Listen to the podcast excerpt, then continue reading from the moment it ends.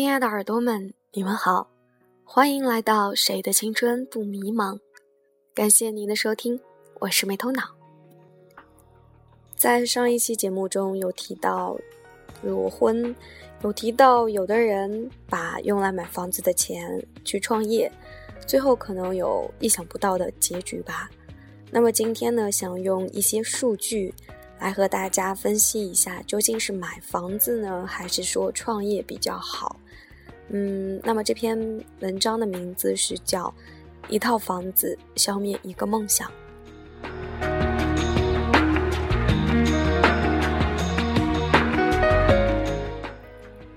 你是否意识到，在你年轻的时候，买一套房子是在卖你的梦想？我们来做这样一个人生试验。假设有这么两个人，小强和小明，他们同年从同一个专业毕业，在同一家企业工作。两年后，他们月收入都是五千元。现在，他们决定考虑买房子的事情。正好单位的班车通过北京五环的一个地方，房价一点二万元一平方米，户型是八十平方米的两居。两个家庭都能够支持大概三十五万元，如果按照最长的三十年贷款算下来，月供大概在三千元左右。盘算下来，小强决定买房，而小明决定拿钱投资自己。半年以后，小强和小明的收入分配有了下列的不同：小强开始每天坐班车上班。而小明在单位附近花一千五百元租了一间房子。现在我们来对比一下小强和小明每月的收入和支出。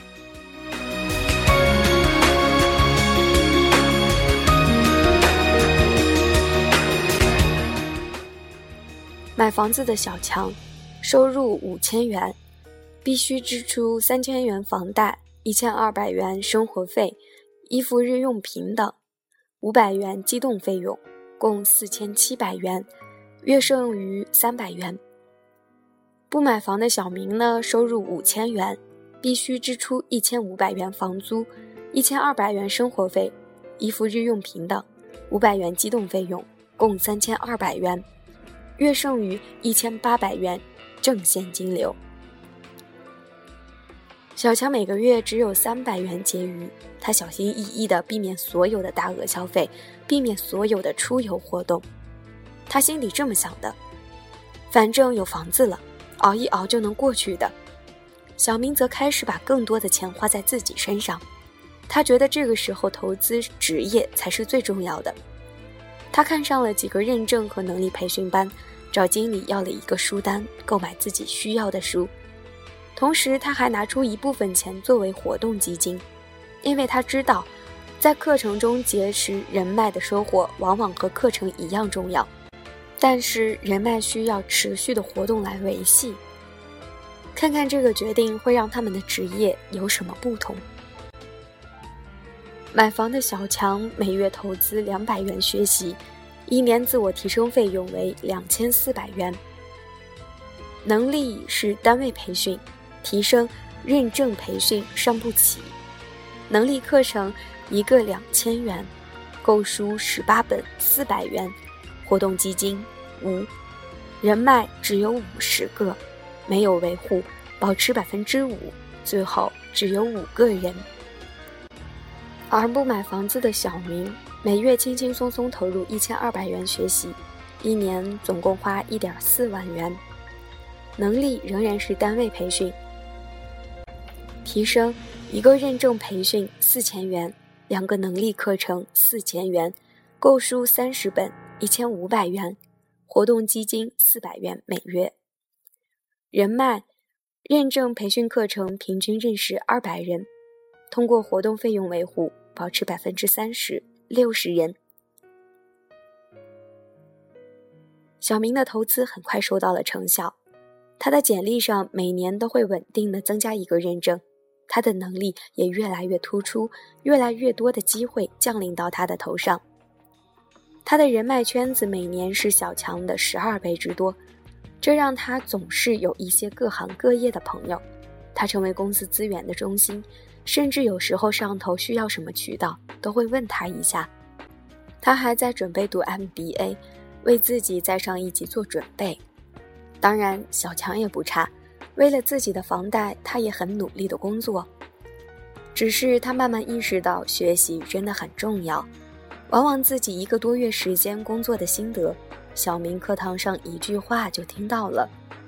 但是囊中羞涩，他没有能力投入，而且自己精力也不足，因为房子离公司太远，每天回到家就已经九点多钟，稍微休息一下就该睡觉了。这样一个购房的选择，在升职加薪方面会有什么影响呢？小明因为有更多的知识储备和更好的人脉，升职的速度几乎是小强的两倍。来看一看他们十年职业的发展。买房的小强平均三年升职一次，升职的次数只有三次，税后月薪一点五万元，年薪十九点五万元。没有买房子的小明。在这十年中，平均每一年半就会升职一次，升职的次数有六次，税后月薪五点二万元，年薪六十八万元。十年过去了，现在小强和小明都各自有各自的发展。小强在自己的公司做到了经理，年薪大概二十万元。而小明五年后升到了经理，就跳到了另一家企业，从经理做到了总监，然后与两个朋友开始一起创业，现在有股份，年薪大概六十八万元。从职业发展理论来说，一个成功的职业发展人士，十年后一个月的收入是十年前一年收入的十倍。现在小强的房贷还的差不多了，但是小明一年的收入是他的三倍多。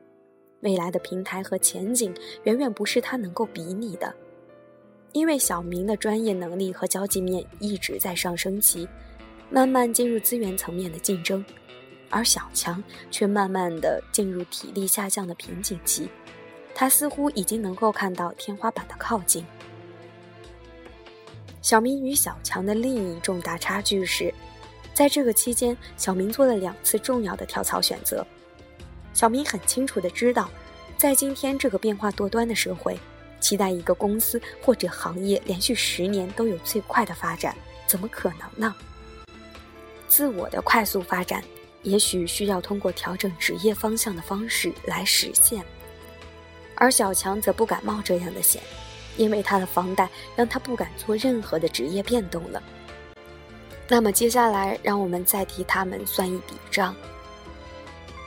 购房者小强，每月的月存款是三百元，月支出是四千七百元。租房者小明，月存款一千八百元，月支出三千二百元。如果现在有一个很好的工作机会，但前三个月试用期三千元的工资，通过后会有六千元，两个人分别都需要准备的时间。购房者小强需要准备十七个月，而租房者小明仅仅需要一个月。再比如，有一个创业机会，前景很好，但一年内每月只有两千元的收入，两个人面临的选择是：购房者小强永远无法跳，而租房者小明八个月的准备期就够了。通过这些数据呢？不购房的人，一个月之内就可以跳槽到新的行业和公司，承担转换行业与职位的短暂压力，获得更好的发展机会。只要准备八个月，就可以尝试创业。而购房者则永远与这些机会远离了。简单来说，如果你有一份五千元的工作，用二十年的贷款买一栋最一般的房子。那么，在接下来的十年时间中，在我们最有旺盛力的学习力和拼劲的年代，在我们最需要选择自己适合的职业目标、最有机会开始尝试创业的年代，大部分购房者永远与这些机会阴差阴阳相隔。这些过早的购房者几乎与创业、转换行业和快速升职无关。从职业发展来看，一套房子消灭一个梦想。我们尝试翻阅国内大部分创业者的成功档案，发现他们都在最适合开始创业的年代选择创业，而不是买房。一九九八年，马化腾等五人凑了五十万元创办腾讯，没买房。一九九八年，史玉柱向朋友借了五十万元搞脑白金，没买房。一九九九年，漂在广州的丁磊用五十万元创办幺六三，没买房。一九九九年，陈天桥炒股赚了五十万元，创办盛大，没买房。一九九九年，马云团队十八人凑了五十万元注册阿里巴巴，没买房。他们的成功不是用买房来决定的。为什么是五十万元？因为当时的公司法规定，要注册必须是五十万元。马化腾的股份是百分之四十七点五，也就是二十三点八万元。一九九八年，深圳市平均房价在三千元左右，应该可以支付一个约八十平方米的房子。当年的马化腾做出一个不错的选择，不买房，买梦想。无独有偶。量子基金创始人、投资大鳄罗杰斯，也是在量子基金成功运转第七年后，才耗资十万美元买下了一栋百年老宅。有人问音乐人高晓松，为什么结了婚还租房用不买房？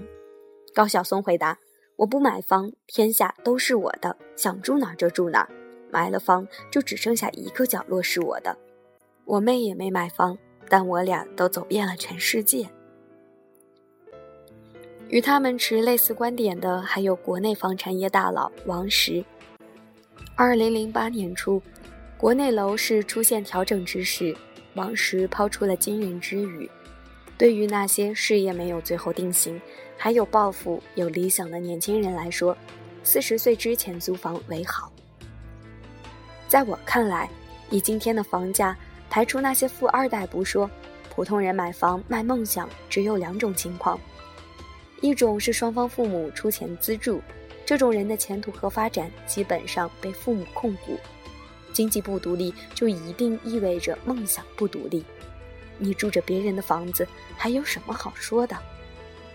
第二种人是牺牲了太多的发展机会，典当梦想来成就一套房子。美国人平均三十一岁才第一次购房，德国人四十二岁，比利时人三十七岁。中国香港人是三十二岁，欧洲拥有独立住房的人口占百分之五十，剩下的人都是租房。我们凭什么要一毕业就结婚，一结婚就买房，而且还要为之卖出我们的发展与梦想？我曾经分别在二零零三年的深圳、二零零六年底的北京看上过两套房子。第一次我无力支付，不愿意让父母给我出钱。二零零六年那次，因为有了一点积蓄，我大概能付得起四十万元的首付。那天看完房子，那种拥有一个自己的房子的想法让我兴奋。开车回家的路上，我特别激动地给我的朋友挨个打电话，直到有一个朋友对我说：“古典，你准备好安定了吗？如果你买了房子，这一辈子基本上就定下来了。”你的房子会驱使你找人结婚生子，因为那就是在房子里面该干的事情。当然，那其实很好。我放下电话，那种兴奋感慢慢褪去。我内心做了一个决定：我不要过有房人的安定生活。我的生命不仅仅至此。这些年来，每次开车经过那个楼盘。我都深深的感谢我当天的决定，因为如果我每个月有着六千多块的月供，我绝对不敢开始思考离开新东方这个对我待遇优厚的地方，创办新精英生涯。这样，我将错过我这一辈子最想要过的生活，最希望一起共事的一群人和一个最大的梦想。所有这一切，都是一个房子所无法比拟的。回头看看这群过早的购房者，他们花掉了自己未来十年转型工作方向与创业的机会，花掉了年薪高三倍的机会，他们到底买回来什么？他们购买的其实是自己内心深处的安全感。他们不相信自己的能力，于是觉得有一套房子会让自己内心安全一点。毕竟在这个大城市，有一个栖身之地，会让人觉得心里踏实。但是，安全感真的来自于一套房子吗？这正是我们想要拆掉的思维之墙。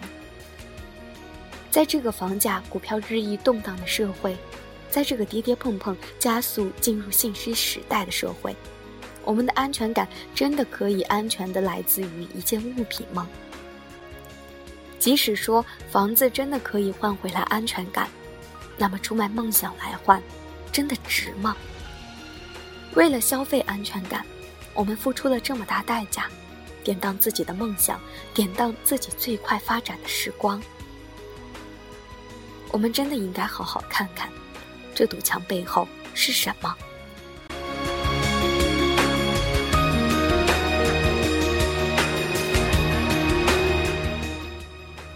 在我们固定的思维之中呢，会有很多束缚，会有很多条条框框来把我们。就像枷锁一样把我们给束缚住了，所以我们总是认为买房子就是人生中的一件很重要的事情，会让自己的人生看起来更圆满。其实我们或许都只是安全感的奴隶吧。嗯，下一期节目呢会，如果允许的话，会和大家分享一下我们又怎样是职业安全感的奴隶。让我们下期节目不见不散吧。